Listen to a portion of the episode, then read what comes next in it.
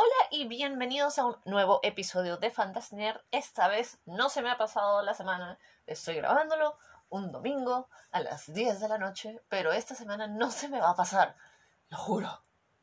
Pero bueno, en resumen, como ya han visto el título, esta semana les traigo dos webcomics. Obviamente, como he venido diciendo en todos los episodios de esta temporada, esta temporada quiero eh, meterles el bichito de los webtoons. Quiero incentivar la lectura, porque creo que leer es chévere. Y bueno, no necesariamente leer es chévere, sino que puedes encontrar algo chévere para leer. Y una de esas opciones, obviamente, son los webtoons eh, que pueden encontrar, obviamente, gratis y ustedes pueden decidir cuánto pagar en ciertos casos. Pero bueno, Oh, ya, eh, sí, estoy un poco, estoy un poco cansada. discúlpame. Así que bueno, empecemos con un resumen de nuestro primer webcomic de la semana. Nuestro primer webcomic de la semana es Let's Play.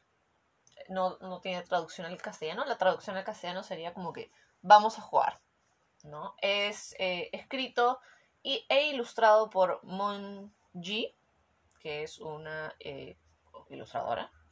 Pero bueno, la sinopsis que te da Webtoon. Es joven, soltera y está a punto de cumplir su sueño de crear videojuegos increíbles. Justo entonces, la vida le dará un puñetazo. Un streamer muy popular le da una terrible puntuación a su primer juego. Aún peor, descubrirá que el mismo crítico problemático es un nuevo vecino. Una historia divertida, sexy y muy cercana a la, realidad que involucra videojuegos, memes y ansiedad social. Vengan por la historia, quédense por el perrito. Ya. Tengo, tengo, tengo, tengo, tengo, tengo que decirles que Let's Play fue el primer webcomic que leí. Eh, de hecho, como que lo encontré en una página que usualmente eh, te da mangas, mangas y mangas y todo eso. Y encontré esto y es como que, ah, ya, como que esto es esto es demasiado como que gringo para ser un, para ser japonés, para ser, no sé, de, Asia. ¿Qué onda con esto? Y luego descubrí que era, de hecho, un webcomic eh, gratis de Webtoon. Y es muy divertido. De verdad, como que me llamó mucho la atención. El arte es.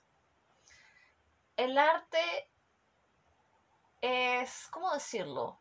Para algunas personas, y también, bueno, mi primera impresión era de esos juegos de citas, es, eh, que son como que tú tienes tu avatar y tu avatar como que sale con distintas personas, tipo esos, esos comerciales o esos avisos que te salen en Instagram o en webs, una cosa así, ya, el arte como que te a acordar un poco a eso, pero la historia en general es bien divertida, sobre todo si ustedes son personas que juegan videojuegos, o que son, bueno, developers, o, o que... Mm, ¿cómo, ¿Cómo explicarlo? O si ustedes como que son gamers, si les gusta jugar videojuegos, o si son de las personas que trabajan en programación, puede que este cómic les guste. A mí obviamente me agarró por el lado de los videojuegos, porque hay un montón de referencias a World of Warcraft. Pero obviamente por temas de copyright no le pueden llamar World of Warcraft. Entonces lo llaman como que otra cosa. Pero es obvio que hablan de World of Warcraft. Y además es como que te hablan de los, los, los diferentes roles que hay en los videojuegos. Pero bueno, básicamente esto eh, está... Toda esta historia es alrededor, tiene muchísimo que ver con los videojuegos. ¿Por qué? Porque nuestra protagonista, Sam, es una desarrolladora de videojuegos en su tiempo libre y es programadora en su trabajo eh, de lunes a viernes, ¿no? Entonces, el personaje de Sam me gusta bastante porque es un personaje que sufre mucho de ansiedad social. ¿Qué es ansiedad social? Es... A ver, bueno, o sea, yo entiendo ansiedad social, que es la ansiedad que, que te da cuando tienes que socializar con gente y es como que piensas mucho lo, que vas a hacer y es como que tienes muchos nervios de qué pasa si metes la pata, ¿Qué, o sea, ¿qué pasa si, si o sea, haces algo malo y le caes mal a la persona? Cosas así. Pero bueno, según Wikipedia, la ansiedad social o ansiedad interpersonal es la ansiedad, incomodidad emocional, miedo, angustia, temor, tensión, aprensión o preocupación que siente una persona en diversas situaciones sociales, donde interactúa con los demás y en donde puede ser potencialmente evaluado, examinado o juzgado por otras personas. Así que tenemos a nuestra protagonista, que sufre de ansiedad social, y es bastante interesante, o bueno, por lo menos a mí me gusta bastante, porque te explican por qué ella tiene esta ansiedad social tan marcada. Y, o sea, lo negativo que influye esta ansiedad social en su propia vida. No solo en su vida como que en general, sino en su vida como desarrolladora de videojuegos, en su vida como programadora, en su vida amorosa y su vida con sus amigos, ¿no? Eh, y si bien te dice que tiene como que muchos, muchas, muchos obstáculos que superar, es un personaje que va avanzando conforme va avanzando la historia. No es un personaje que se queda estancado de principio a fin y no cambia. Entonces me gusta, me gusta eso bastante con respecto a los personajes. Y eh, otra cosa que también me gusta, eh, obviamente este es un eh, webtoon de romance, pero um, ¿cómo explicarlo? No es que de protagonista A se conozca con el protagonista B y es como que a los tres episodios ya están o es como que o es el único interés romántico. No, lo que hace esta, este webcomic es que tienes un personaje que es un interés romántico eh, y tienes como que otros potenciales intereses románticos, pero también desarrollan las historias de esos personajes independientemente de nuestra protagonista. ¿No? Es, o sea, no. Estos personajes que son intereses románticos y que son lo que podríamos llamar eye candy, que es como que deleite para los ojos, eh, no son solo eso, sino también son personajes con sus propias historias, sus propias tramas eh, y sus propias, sus propios los propios obstáculos que tienen que superar conforme va pasando la historia. Aparte de Sam, que es nuestra principal protagonista, tenemos a la contraparte, que es el streamer que comentan en la sinopsis, que se llama Marshall. Marshall. Eh, y bueno, también te cuenta sobre lo que es, bueno, más o menos la vida de este streamer, eh, la vida con su pareja, con su novia, con su enamorada. Pero también te hablan sobre eh, los problemas que él tiene con respecto a vivir su vida de esta manera tan pública, digámoslo así, ¿no?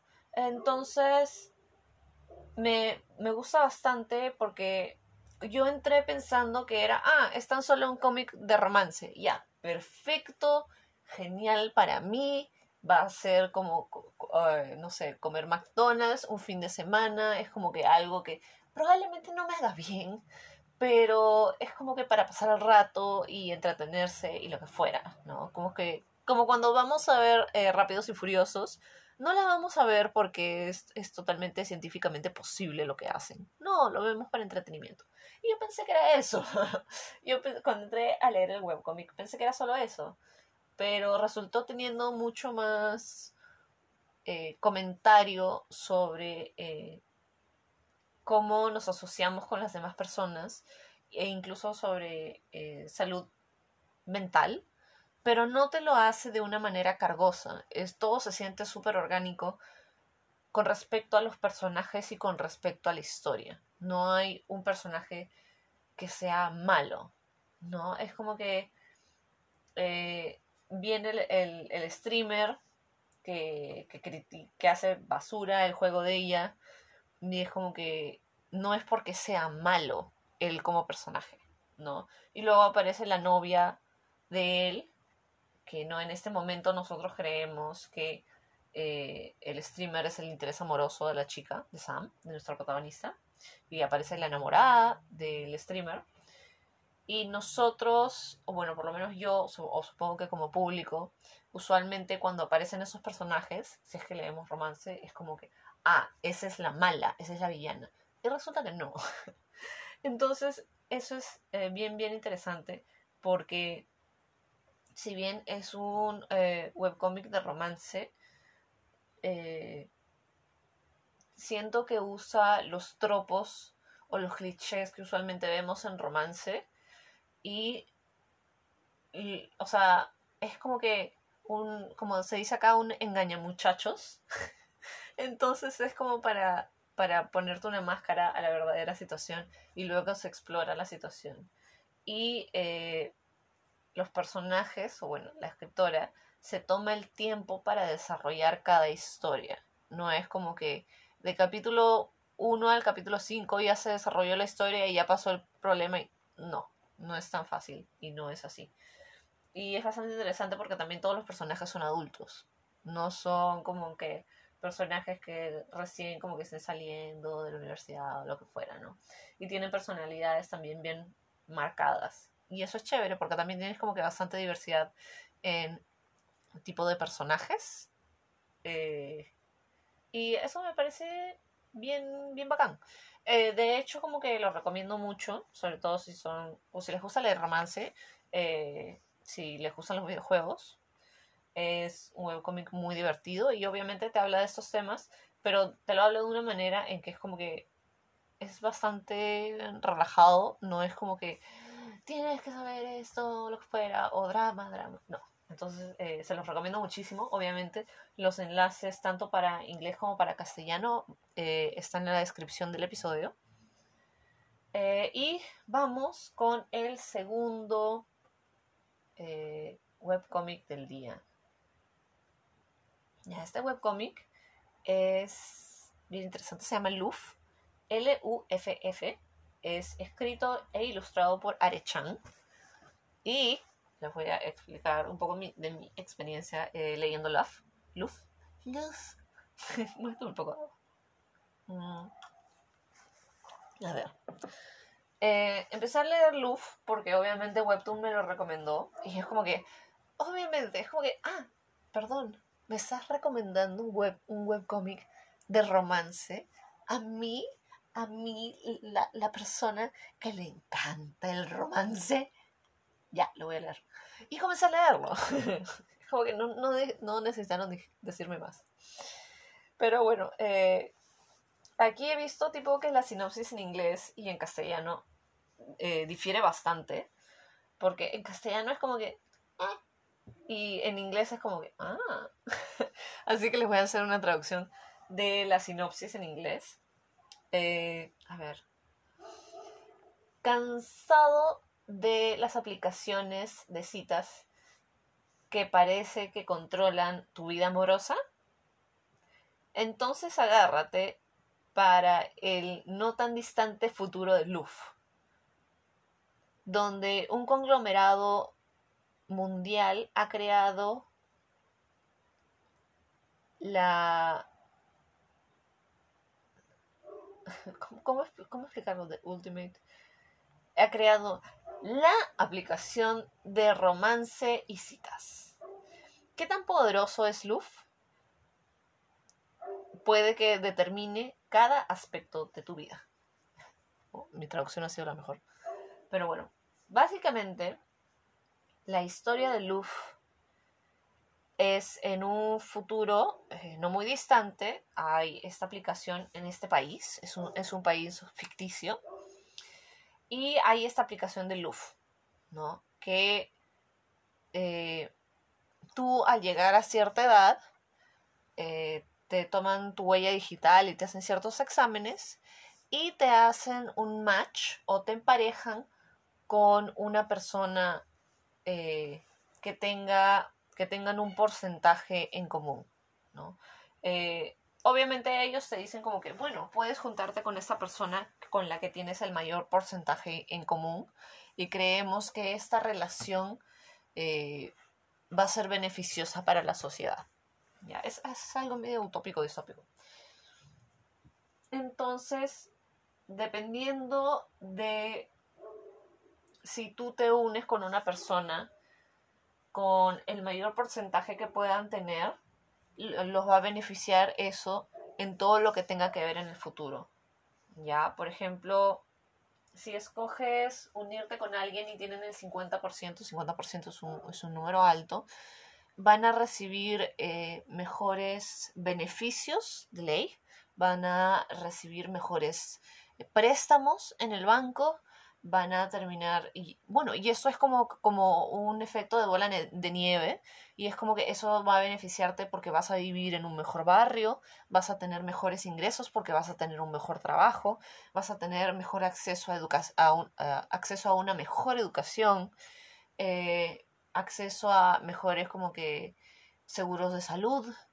Entonces, todas esas cosas las determina con quién eh, el porcentaje con quién te emparejas. ¿no? Y esto es muy aparte de lo que es el amor.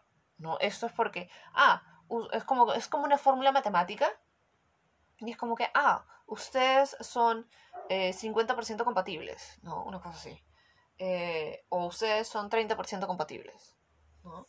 Y es como que este es el futuro donde, donde te pintan la, la historia y nos, tenemos a, nuestra protagonista que se llama Beatriz.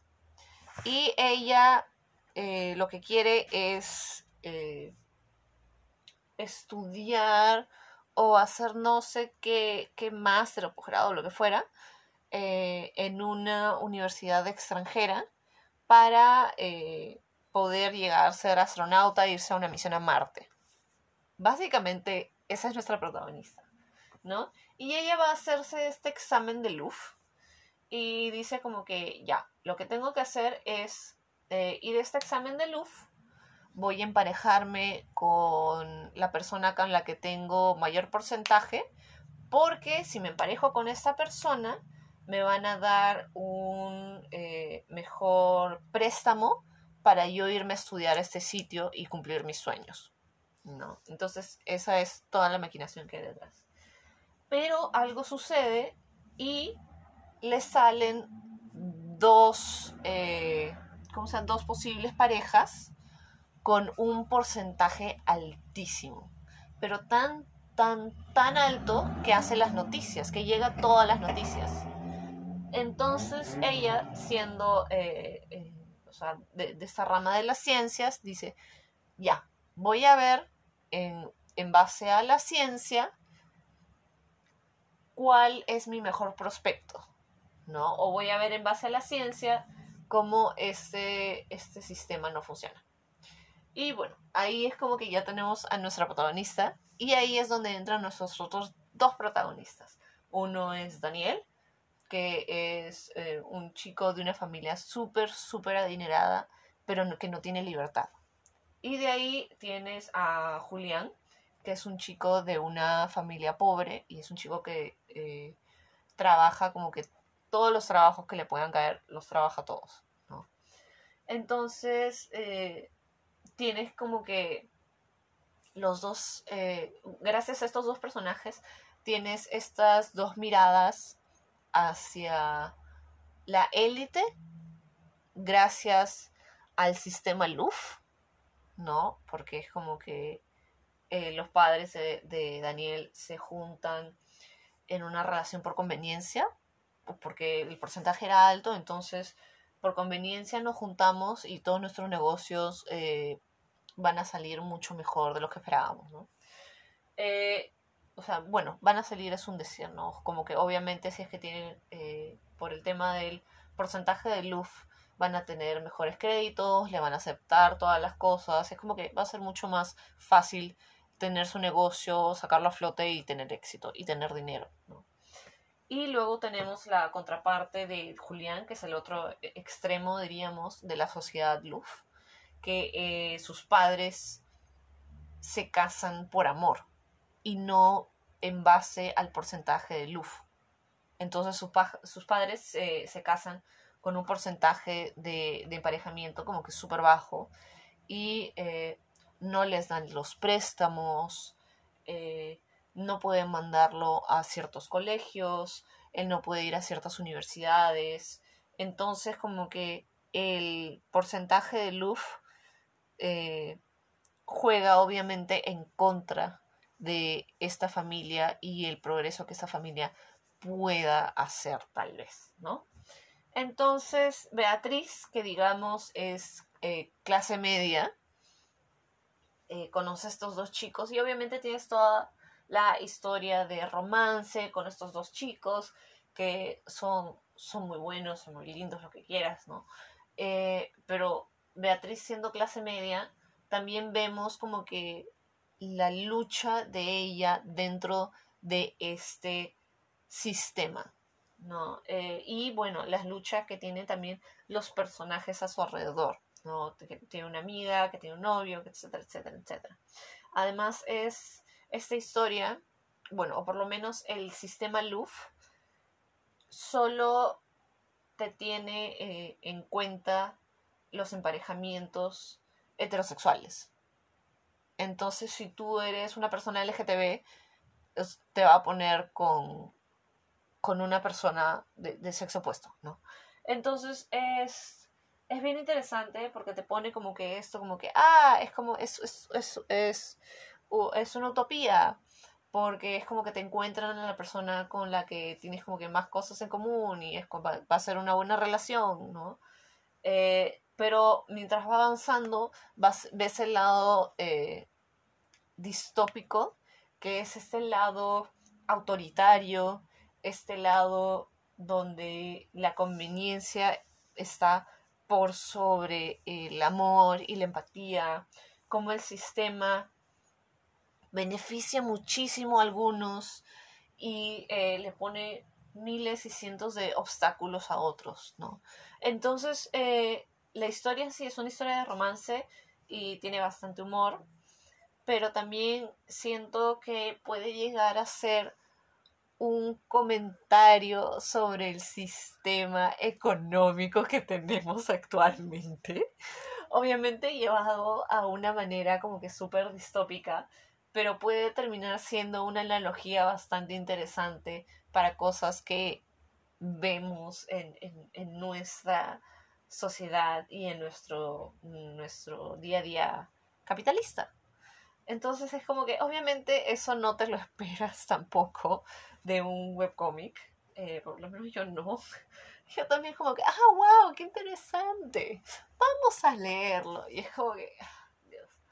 Entonces como que mientras más pienso en cómo funciona este sistema, es como que más te vas dando cuenta de lo complejo de lo complicado y de lo nocivo que es para las personas dentro de este sistema. Otra cosa que me parece bien bacán es que como que lo empecé a leer y noté que todos los nombres estaban en castellano. Entonces que todos los nombres estaban en español. Y es como que tenían más cosas y más cosas y más cosas y más cosas. Y resulta que la artista y la escritora es mexicana. Entonces, toda esta historia se da en un eh, en un futuro no muy lejano, en un país basado en México. Entonces es bastante interesante porque es, también un tema como que de cultura y es como que hay bastantes cosas de la propia cultura mexicana sin decirte que es cultura mexicana. Entonces me parece súper, súper bacán porque es un, es un muy buen webcomic y usualmente cuando leemos eh, mangas o webcomics o, o, ese tipo de cosas, no leemos eh, a artistas latinos, ¿no? Entonces es bien difícil como que encontrarte o darte cuenta que alguien está como que, que alguien es latino, o es como que, o le quitan la latinidad a la historia, ¿no? Pero acá sí está como que bastante presente la latinidad, tanto así que es como que yo me di cuenta. y es como que yo no soy la mejor para, para, para darme cuenta de sus sutilezas, ¿no? Pero es como que es bien bacán, la historia es bien chévere, es muy divertida, es, es muy, muy distinta a Let's Play, pero ambas historias son muy buenas, tienen comentarios como que bastante distintos entre sí, pero creo que si les gusta el romance son dos webcomics que cada uno trae lo suyo y cada uno como que no solo te trae romance, sino te trae más de lo que pides, supongo, porque es como que te lo hace interesante. Y yo, por ejemplo, en ninguno de ambos, ninguno de, ambos estos webcomics, estas ideas no las he leído antes. Puede que lo de Luff, como que más o menos lo, lo, lo haya visto en ciencia ficción, no sé, tipo en Equilibrium eh, o alguna de esas como que de ciencia ficción, pero no de este estilo y realmente, eh, bueno, no de esta manera, no de este estilo, no con este enfoque, eh, porque la, la historia no te critica directamente el sistema LUF que hay en la historia. Directamente no te lo critica, ¿no? Entonces como que te va mostrando y como que tú te das cuenta, tú te vas dando cuenta de, ah, bueno, este sistema no funciona tan bien como pensaba, pero no te lo critica. No, te está diciendo, el sistema LUF está mal. No, es como que tú vas navegando junto a los personajes cómo es el sistema LUF y te vas dando cuenta de las fallas que tiene, ¿no? Y, entonces es como que... Y además es esta historia como que eh, futurista, distópica, en un contexto latino. Y es como que eso... ¿Qué tanta ciencia ficción de ese estilo hemos visto en contextos latinos? Ya. y menos como que en temas de cómics o, eh, o en mangas, ¿no? Entonces creo que son dos visiones, dos webcomics muy buenos, muy distintos. Obviamente eh, ya he hablado sobre cómics que son eh, de uh, oeste, del oeste, claro, Dios, de este hemisferio, lo que fuera. Y bueno, también les he recomendado como que algunos eh, webcomics que son de Sur Corea. Obviamente, a lo que viene más adelante, sí va a haber algunos más que son eh, de Sur Corea, pero hay bastantes que son eh, también de, de, oeste, de, de, las Américas, Europa, etcétera, etcétera, Oceanía. Pero espero les les interese, espero que les den una oportunidad a estos webcomics. Ambos webcomics están en Webtoon, tanto la aplicación como la web. Eh, obviamente en la descripción del episodio les voy a dejar el enlace tanto para los episodios en inglés como para los episodios en castellano. Se los recomiendo muchísimo. Si les gusta, por favor, como que escríbanme, eh, etiquétenos, eh, etiquétenme en una historia en Instagram, tanto para Fantasiner como para Trish Makes. Eh, se los recomiendo muchísimo, a mí me encantan. Eh, ahorita ambos están, en, están en pausa porque han terminado sus temporadas.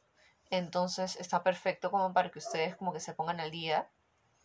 Y bueno, ¿qué más? Eso ha sido el episodio de esta semana.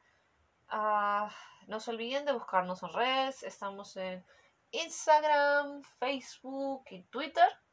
El podcast obviamente lo escuchan por su plataforma favorita. Pueden también como que escucharnos en Spotify.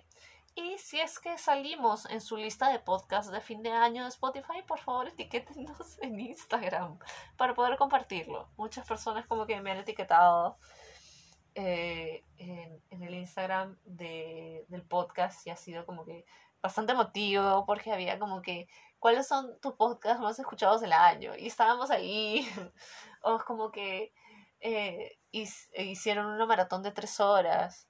Una amiga del trabajo, creo que fue, creo que fue una amiga del trabajo o alguien más. Porque sí, ha habido alguien más que me lo mandó y alguien había hecho una maratón de tres horas y alguien más había hecho una maratón de 14, no, de 3 episodios y alguien más había hecho una maratón de 14 episodios. Puede haber sido mi amiga de trabajo, Meli. eh, saludo para Meli. Y eh, sí, o sea, por favor, etiquétenos. Eso obviamente me hace súper feliz y me hace querer, eh, querer, querer seguir haciendo esto. estoy todavía eh, craneando el tema del Patreon. Obviamente eh, van a ver como que varias cosas de las que yo voy a querer hablar y no todos van a querer escuchar eso. Entonces estoy viendo hacer distintas tiers con distintos temas. Pero bueno, eso es todo por esta semana. ¿Habían escuchado de estos webcomics antes? ¿Los habían leído por alguna casualidad? Así que una vez que los lean, por favor, déjenme el comentario y díganme qué tal les pareció y cuál webcomic debería de leer. Eso ha sido todo por esta semana. Muchas gracias por seguirnos escuchando y nos vemos a la siguiente. Chao.